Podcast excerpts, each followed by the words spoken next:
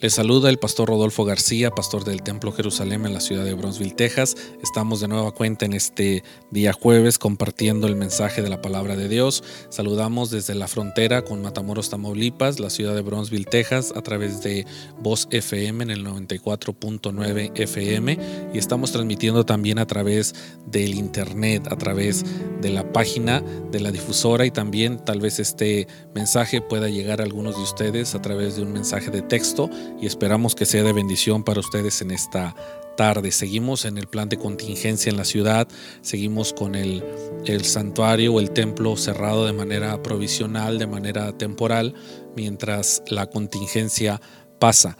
Pero quiero hacer hincapié acerca de la palabra de Dios en estos tiempos. Quiero leer en Lucas capítulo 6, versículo del 6 en adelante. Tiene por título El hombre de la mano seca. Aconteció también en otro día de reposo que él entró en la sinagoga y enseñaba, y estaba ahí un hombre que tenía seca la mano derecha, y le acechaban los escribas y los fariseos para ver si en el día de reposo lo sanaría, a fin de hallar de qué acusarle. Mas él conocía los pensamientos de ellos y dijo al hombre que tenía la mano seca, levántate y ponte en medio, y él levantándose se puso de pie. Entonces él le dijo, os preguntaré una cosa, ¿es lícito en día de reposo hacer bien o hacer mal? ¿Salvar la vida o quitarla? Y mirándolos al, todos alrededor, dijo al hombre, extiende tu mano, y él, él lo hizo así, y su mano fue restaurada.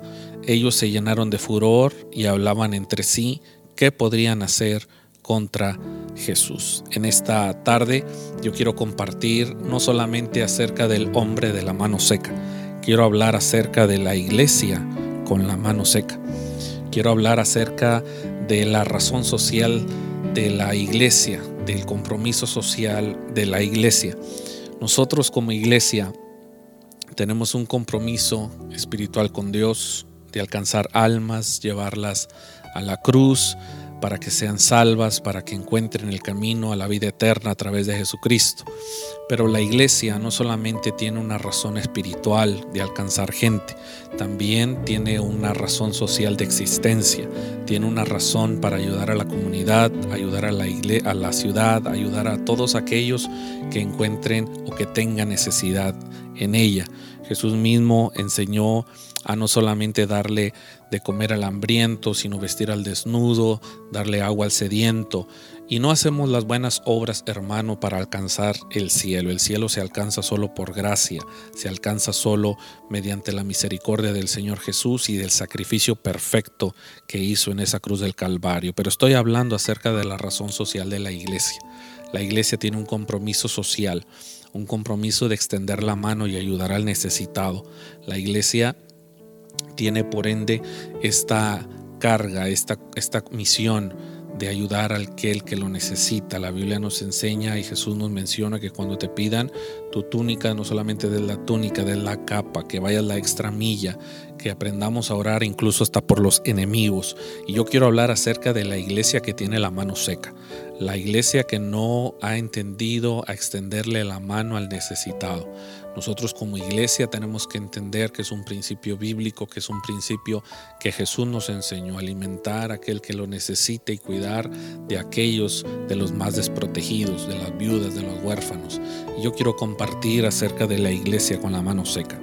Una iglesia que no ha aprendido a ayudar al necesitado va a empezar a perder la sensibilidad. Un hombre con la mano seca es un hombre que tiene poca sensibilidad. La iglesia que no extiende su mano al necesitado es una iglesia que ha perdido la sensibilidad. Una iglesia que solo se preocupa por sus miembros es una iglesia que ha perdido la sensibilidad. Una iglesia que ha eh, visto la necesidad de lejos, que hace como este sacerdote y este levita cuando el buen samaritano se encuentra tirado que lo ignoran pasan de largo. Es una iglesia que ha perdido la sensibilidad. Hermano, en estos tiempos de crisis la iglesia no puede perder la sensibilidad. La iglesia necesita ser sensible a lo que está pasando. Necesita ponerse de rodillas, necesita extender la mano, necesita no encerrarse en el aspecto de no quiero ver a qué es lo que está pasando en el mundo. Estamos viviendo un tiempo difícil y no podemos quedar insensibles. Tenemos que dolernos con los que se duelen, llorar con los que lloran y tenemos que extender esa mano. No podemos quedar insensibles teniendo una alacena llena de comida y no poderle dar a aquel que lo necesita, aquel vecino que no alcanzó a comprar su comida, aquel que no alcanzó a comprar lo que más necesitaba, tenemos que aprender a compartir. Una iglesia que tiene la mano seca es una iglesia que ha perdido movimiento. Es cierto que estamos en estos días eh, de alguna manera encerrados, detenidos, tanto en el tráfico vehicular como en nuestras reuniones eh, congregacionales, pero la iglesia no tiene por qué detenerse, la iglesia sigue adelante. Una cosa es que hayan detenido eh, las reuniones multitudinarias, tal vez parte del tráfico de las personas en el centro, en las, eh, tiendas o restaurantes que eran demasiado concurridos, pero la iglesia sigue en movimiento, la iglesia sigue aproximándose al día de su redención, sigue aproximándose al día en que el Señor pronto vendrá, pero la iglesia no está detenida, al contrario hermano, la iglesia se sigue movilizando, sigue orando, sigue creyendo, sigue alcanzando aquel que no ha conocido al Dios de poder, al Jesucristo que sana y que liberta. La iglesia sigue en movimiento. Mientras usted siga respirando, mientras usted se encuentre en esta tierra, la iglesia puede moverse, la iglesia puede alcanzar aquel que lo necesita. La iglesia no ha quedado detenida, al contrario, se ha multiplicado a, a los hogares, a, los, a las casas, a los vecindarios. La iglesia está llegando a los rincones donde antes el edificio no llegaba. La, la eh, diferencia, hermano, la desventaja que tiene el templo es que el templo se encuentra en un solo lugar. Y la ventaja que tiene la iglesia siendo usted y yo es que podemos estar en todo lugar. La Biblia nos enseña que cuando Jesús estuvo caminando de manera corporal en esta tierra, el, enemigo se enfocaba solamente en Jesús, puesto que era el Hijo de Dios, del cual él tenía que cuidarse, que no hiciera tantas o de viniera a deshacer sus obras, porque dice la Biblia que Jesús vino a deshacer las obras del enemigo, pero el diablo se tendría que cuidar solamente de uno, y era el Hijo de Dios. Pero una vez Jesús ascendido, una vez el Espíritu Santo de Dios descendido sobre la iglesia, somos muchos los individuos que ahora tenemos al Espíritu de Dios dentro de nosotros, el Jesús resucitado dentro de nuestras vidas, alcanzando a cada familia, a cada persona, a cada casa, en cada barrio, en cada calle. La iglesia con la mano seca, la iglesia que tiene una mano seca ha perdido fuerza. La mano de la iglesia no puede quedarse detenida, no puede quedarse sin fuerza. Hermano, algunos hemos pensado que la iglesia ha perdido fuerza. No, hermano. Estos tiempos son tiempos donde la fuerza se renueva, donde las fuerzas empiezan a recargarse sobre la iglesia. La Biblia dice que Él aumentará nuestras fuerzas como la del búfalo. La iglesia tiene fuerzas como las águilas, levantan sus alas y vamos, vamos a emprender nuevamente el vuelo. Hermano, la iglesia no ha perdido la fuerza, al contrario, la iglesia está recobrando las fuerzas. La iglesia que no aprende a movilizarse en medio de la crisis perderá fuerza, pero la iglesia que aprende a sacar provecho de la crisis empezará a recobrar las nuevas fuerzas que el Espíritu Santo de Dios le da a la iglesia. La iglesia de la mano seca no solamente ha perdido la sensibilidad, ha perdido movimiento, ha perdido fuerza y también ha empezado a deformarse. Hermano, la iglesia sigue siendo la iglesia. La iglesia del Señor tiene una promesa de parte del Señor mismo cuando dice que las puertas del Hades no prevalecerán en contra de la iglesia. Hermano, el que usted no vea la iglesia llena no significa que la iglesia se ha muerto. No significa que la iglesia ha perdido fuerza no significa que ahora la iglesia se deformó. Hermano, la iglesia empezó en los hogares, la iglesia se multiplicó en los hogares, la iglesia se edificó en los hogares, la iglesia se alimentó de palabra y también de lo que el Señor les daba en los hogares. Hermano, que no se nos olvide que estamos regresando a parte de los orígenes de la iglesia, que no se nos olvide que la iglesia está siendo redireccionada, que no se nos olvide, hermano, que la iglesia está a punto de cumplir también su gran comisión que tanto tiempo nos ha costado y tanto esfuerzo nos ha costado. Hermano, la ciudad entera, el país entero, el mundo entero está en una condición crítica y la iglesia, hermano, tiene que extender su mano. La Biblia dice que Jesús puso a este hombre de la mano seca, lo puso en medio de los escribas y de los fariseos y le dijo, extiende tu mano. Y dice la Biblia que tan pronto extendió la mano, este hombre, la mano le fue restaurada. Hermano, sé que algunos de nosotros no estamos acostumbrados a ver a la iglesia trabajar en medio de una crisis.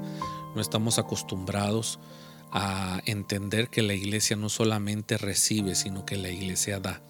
Hermano, mientras la iglesia siga pensando que está aquí para recibir, entonces estaremos en el canal equivocado. Mientras la iglesia aprenda a extender la mano, el Señor restaurará la mano de la iglesia. Dios restaurará la iglesia en medio de esta crisis.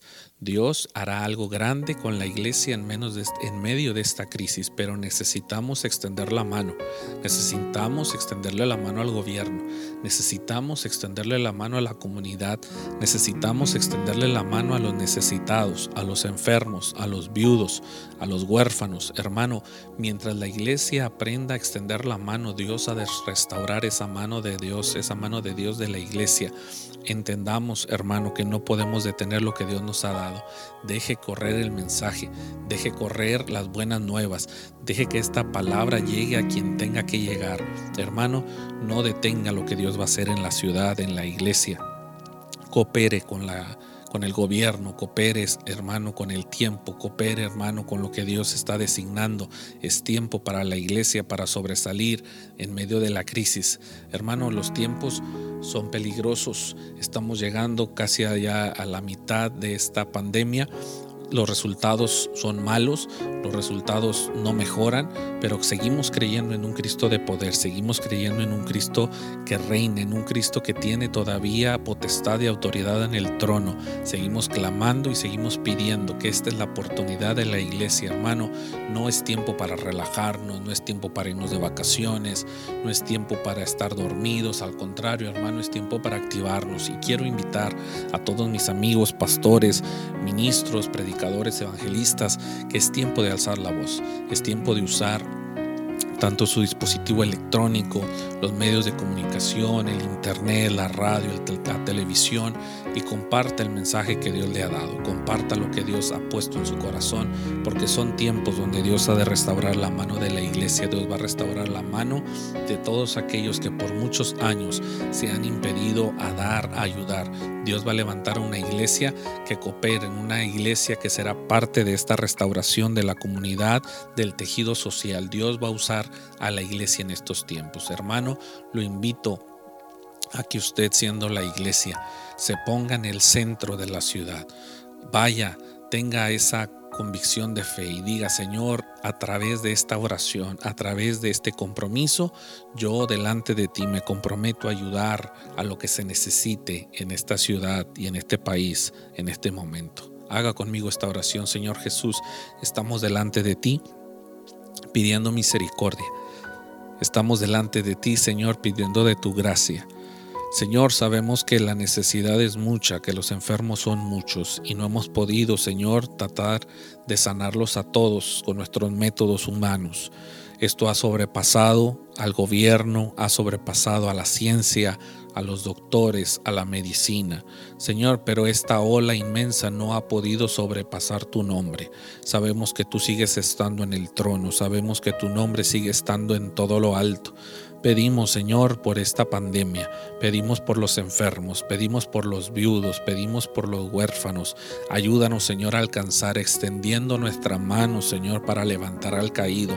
Danos esa sensibilidad, danos ese movimiento, esa fuerza, Señor, que la iglesia no se deforme en estos tiempos. Por el contrario, tome la fuerza necesaria y empiece a hacer a lo que tú nos llamaste a hacer. Ayúdanos, Señor, a alcanzar al necesitado. Ayúdanos, Señor, a levantar al caído. Ayúdanos a darle de comer al hambriento y darle de beber al sediento. Señor, en esta tarde nosotros ponemos a la iglesia delante de ti y ponemos nuestras vidas como instrumentos para este tiempo. Señor, te lo pedimos en el poderoso nombre de Jesús de Nazaret, a quien damos toda la gloria y toda la honra y toda la alabanza. Hermano, gracias por estar en sintonía. Mi nombre es Rodolfo García, pastor del Templo Jerusalén en la ciudad de Bronzeville. Seguimos en contacto. Que el Señor les prospere.